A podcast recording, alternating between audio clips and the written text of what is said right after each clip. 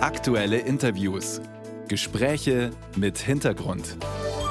Ein Podcast von Bayern 2. Das ist Deutschland. So wie Sie heute Morgen hier zusammen sind. Nicht Berlin, nicht Kreuzberg. Gillamos, meine Damen und Herren, ist Deutschland. Und das ist der Ort, an dem wir uns heute Morgen hier treffen. Schön, dass Sie da sind. Ja, ein bayerisches Volksfest hat diese Woche seinen Bekanntheitsgrad über die Landesgrenzen hinaus gesteigert, dank auch der Rede des CDU-Vorsitzenden Friedrich Merz und seinem Gillermoos-Vergleich. Überhaupt wurde bei diesen Bierzeltreden in Gilamos viel polemisiert, viel geschimpft auch. Es ist ja eine Art politischer Aschermittwoch. Die Frage ist so, werden da gerade die Grenzen des Sagbaren im politischen Diskurs weiter verschoben? Und diese Frage gebe ich jetzt weiter an Liane Bettnarz. Sie ist Publizistin und Juristin und mit ihr bin ich verbunden. Grüße Sie, Frau Bettnarz. Hallo, einen schönen guten Tag. Wir haben gerade gehört, äh, Gelamus ist Deutschland, nicht Kreuzberg. Äh, Kreuzberg ist ja bekannt als Viertel mit einer sehr diversen Bevölkerung und man weiß ja auch, dass der CDU-CSU so das links grüne Milieu etwas suspekt ist. Wie ordnen Sie, die Sie sich selber ja auch eher in, die Konservat in, in der konservativen Richtung unterwegs sind, wie ordnen Sie diese Bierzeltrede von Herrn Merz, diese Aussagen ein? Also um ganz offen zu sein, und ich sehe mich, sehe mich tatsächlich, was heißt ich sehe mich, ich, ich bin konservativ in meinen Wertvorstellungen. Ähm, ich bin schockiert. Ich kann das anders nicht ausdrücken. Und äh, was äh, Merz nach all den Eskapaden, die es ja schon zuvor gab, jetzt da auch noch zusätzlich hinzugefügt hat. Ich erinnere an seine Äußerungen über muslimische ähm, Schulkinder, die kleine Paschas seien, dass äh, Ukrainer seien, so, äh, würden Sozialtourismus begehen und, und, und. Und auch äh, diese Äußerung da zu Sonneberg, man müsse jetzt äh, letztlich als, als CDU mehr oder weniger konstruktiv mit der AfD zusammenarbeiten, ist das jetzt der nächste Tiefpunkt. Und äh, nein, also Kreuzberg ist auch Deutschland und nicht Gillermoos. Er macht Stimmung, er bedient Populismus. Ich sehe aber inzwischen, dass das so eine Eigendynamik angenommen hat innerhalb der CDU, dass ich nicht weiß, wie das aufzuhalten ist. Wie viel politisches Kalkül ist Ihrer Meinung nach dabei? Oder sind das vielleicht dann doch auch spontane Äußerungen, die so nicht im Manuskript stehen? Dann haben wir diese Bierzeltatmosphäre dazu. Das kann ja sein, dass man sich da in der einen oder anderen eben spontanen Äußerung mal versteigt, die so ein bisschen eine Grenze überschreitet. Nein, das würde ich entschieden bestreiten, weil auch Merz Berater hat und weil er weiß, was er tut, besonders nach der Kritik der letzten Monate, das ist ihm ja auch von mir zu Recht äh, oder auch von anderen vorgeworfen worden, diesen Rechtspopulismus zu bedienen und zu glauben, das sei eine spontane Äußerung, halte ich für sehr abwegig. Und was jetzt, wenn man das auf eine höhere Kategorie mal äh, stemmt und durchleuchtet, was mit der CDU passiert, ist das, was Thomas Biebricher in seinem Buch mit Rechts geschrieben hat.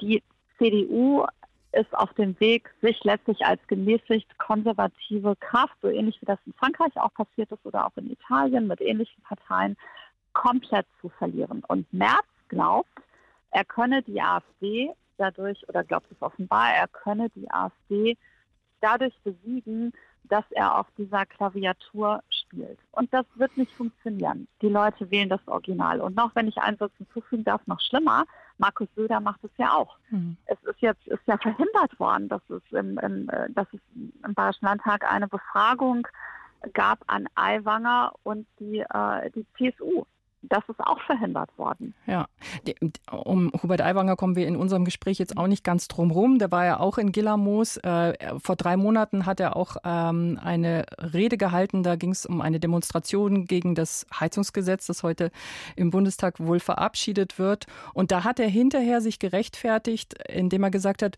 er hat ja sehr viel Applaus bekommen, ähm, ob man denn ausgepfiffen werden müsse, damit man auf der richtigen Seite steht.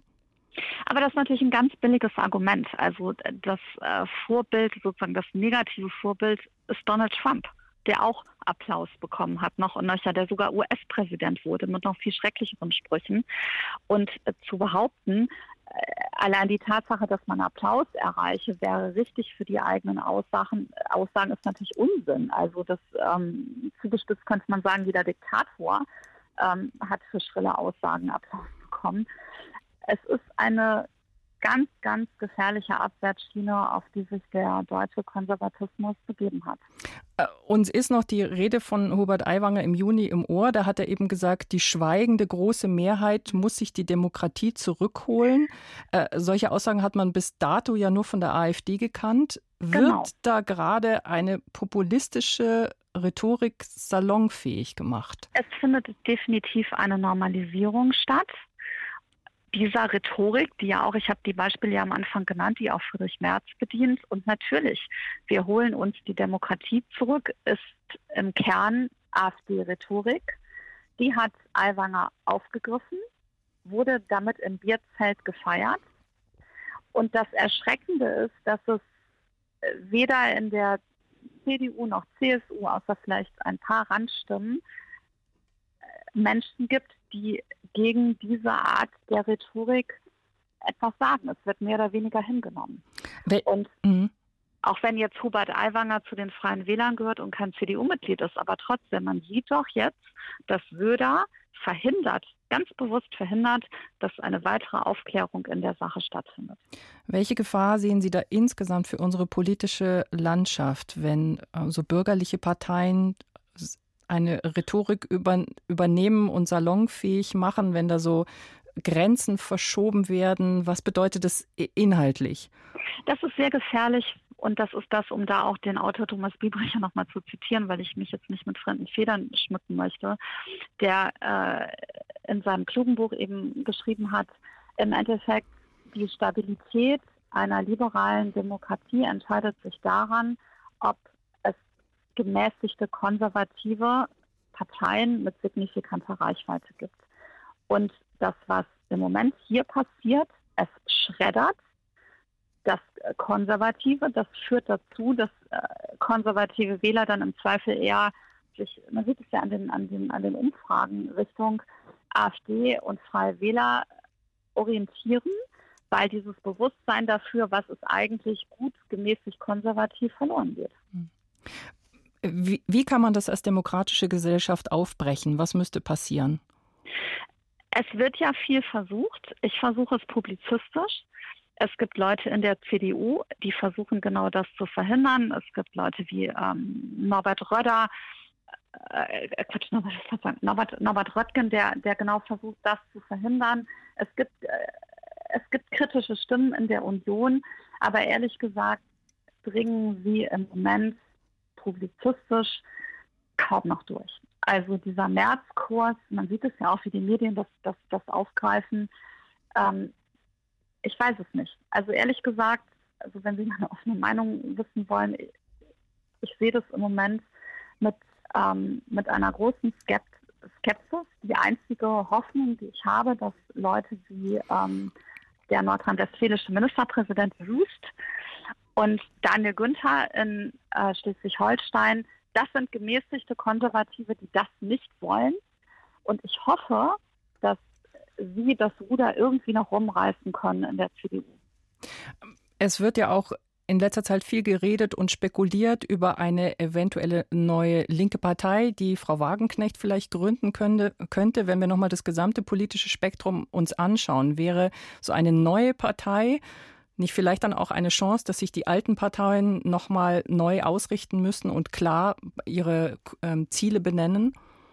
Das glaube ich nicht, weil Frau Wagenknecht letztlich ja etwas plant, äh, wie eine Art, ja, also eine neue, sehr soziale bis sozialistisch ausgerichtete Partei, die ähm, aber auch zugleich einen nationalen Fokus hat. Das kann den etablierten Parteien Stimmen wegnehmen, aber das das jetzt dazu führt, dass die CDU ein bisschen in sich horcht und gerade auch Wagenknecht als Putin-Pieserin ähm, konfrontiert, ich sehe es im Moment nicht. Eigentlich hat die CDU die beste Chance im Moment. Sie könnte die Ampel angreifen, weil die Ampel mit dem Heizungsgesetz wirklich viel falsch gemacht hat. Sie könnte sich ganz klar stützen auf die Westbindung und sie könnte ganz klar machen, wo ist eigentlich der Unterschied zwischen konservativ und rechts. Nur all das passiert nicht unter März. sagt Liane Bettnarz, Publizistin und Juristin. Mit ihr habe ich gesprochen über die Verschiebung des Sargbahn im politischen Diskurs. Frau Bettnarz, vielen Dank fürs Gespräch. Ich danke Ihnen.